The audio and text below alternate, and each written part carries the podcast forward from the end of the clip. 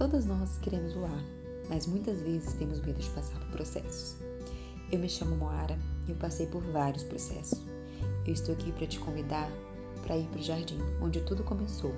Eu creio que todas nós nascemos para voar, mas como toda lagarta, temos que entrar no casulo para nos tornar borboletas. Eu acredito que na palavra do Criador há poder para nos ajudar nesta metamorfose.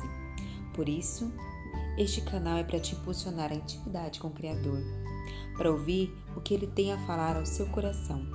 E aos poucos você vai se transformando e voando, sendo quem você verdadeiramente nasceu para ser.